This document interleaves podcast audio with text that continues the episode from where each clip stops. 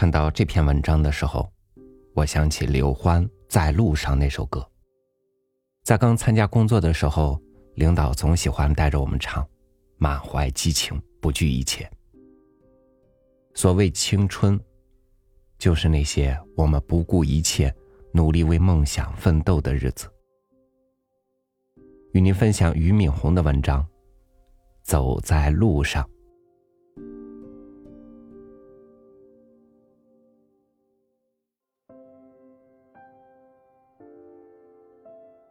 人需要有一种渴望，有一种梦想。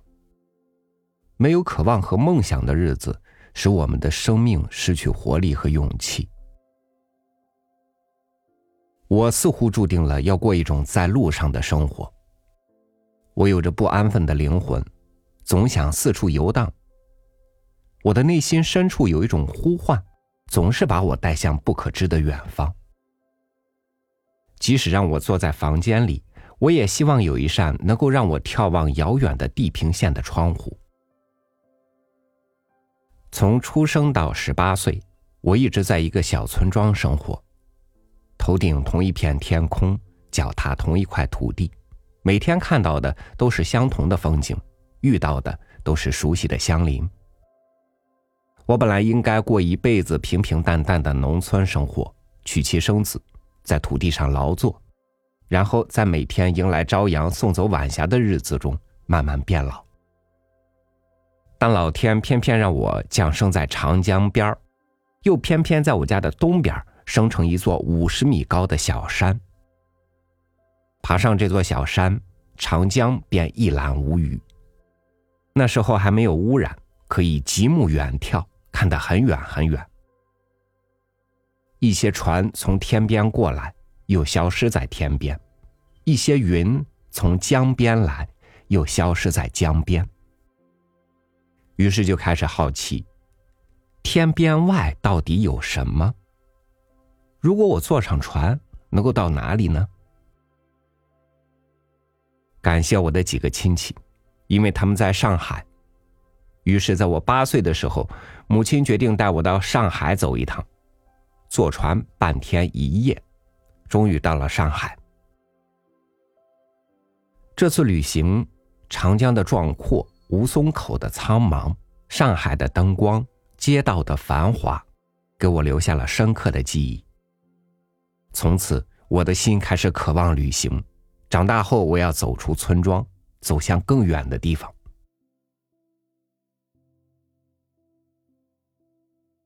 我第一次坐火车。是到北京去上大学，这也是我第一次看到火车。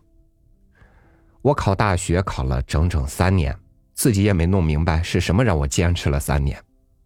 现在想来，是心中那点模糊的渴望，走向远方的渴望。这种渴望使我死活不愿意在一个村庄待上一辈子，而唯一走出村庄的办法就是考上大学。当时的农村还没有外出打工这一说，如果放到现在，我可能就是一个背上包四处游荡的打工仔了。有一段时间，我疯狂的爱上了火车，在车厢里听着车轮和铁轨撞击的强烈节奏，听着风声在车窗外呼啸而过，还有对面开来的火车那撕心裂肺的长鸣，常常把我的魂儿拉得很长很长。火车从一个城市穿过，走向另外一个城市，窗外的风景不断变换，我就把自己的心留在了不同的风景里。我的大学生活是孤独和自卑的，一个农村孩子走进大城市之后的转变是深刻而痛苦的。四年大学对我来说，最大的安慰就是周末可以走出校园，到北京的周围去爬山。我曾经无数次坐在香山顶上看夕阳西下，群山连绵。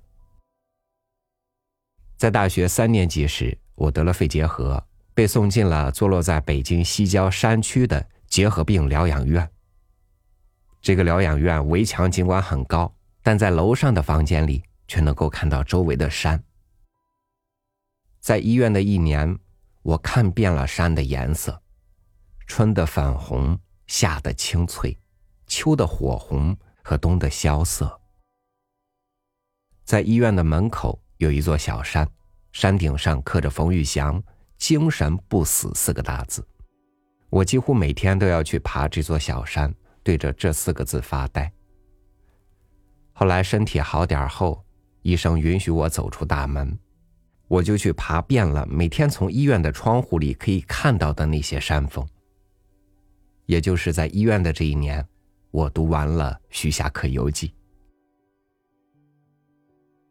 人需要有一种渴望，有一种梦想。没有渴望和梦想的日子，使我们的生命失去活力和勇气。有很长一段时间，我差一点掉进了安于现状的陷阱里。大学毕业以后，我留在了北大当了老师，收入不高，但生活安逸。于是娶妻生子，柴米油盐，日子就这样一天天过去，梦想就这样慢慢消失。直到有一天，我回到了家乡，又爬上了那座小山，看着长江从天边滚滚而来，那种越过地平线的渴望被猛然惊醒。于是，我下定决心走出北大校园，开始了独立奋斗的历程。在出国留学的梦想被无情粉碎之后，新东方终于出现在我生命的地平线上。从此一发不可收拾，带着我飞越地平线，新东方从一个城市走向了另一个城市，从中国走向了世界。我也带着新东方的梦想和我的渴望，从中国城市走向世界城市，从中国山水走向世界山水，从中国人群走向世界人群。也许人在路上，这就是人生。不管你愿不愿意，我们出生以后学会的第一件事情就是走路。从此，我们就走在了路上。我们一辈子走在两条路上：心灵之路和现实之路。这两条路互相补充，互相丰富。心灵之路指引现实之路，现实之路充实心灵之路。当我们的心灵不再渴望越过高山大川时，心灵就失去了活力和营养。当我们的现实之路没有心灵指引时，即使我们走遍世界，也只是行尸走肉。一年又一年，我们不断走过，每一个人的生命走得如此的不同。新的一年又要来临了，你做好走在路上的准备了吗？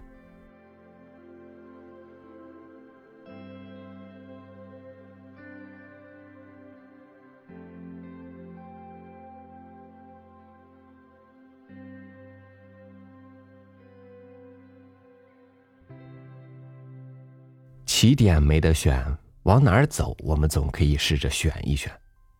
顶着一路的风雨，搬开挡路的石头，偶尔坐在路边小憩一会儿，继续前行。一路遇见的人，看见的风景，都装进记忆，成为心灵的指引，给予我们勇气。走在路上，就是人生。